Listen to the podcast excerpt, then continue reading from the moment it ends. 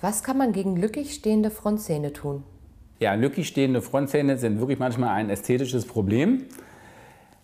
Das kommt tatsächlich manchmal zustande, dass äh, Zahngröße und Kiefergröße getrennt vererbt werden. Man kann von, von Papa den großen Kiefer und von Mutter die kleine Zähne erben und dann passt das nicht zusammen und ist ästhetisch ein eine Beeinträchtigung zumindest.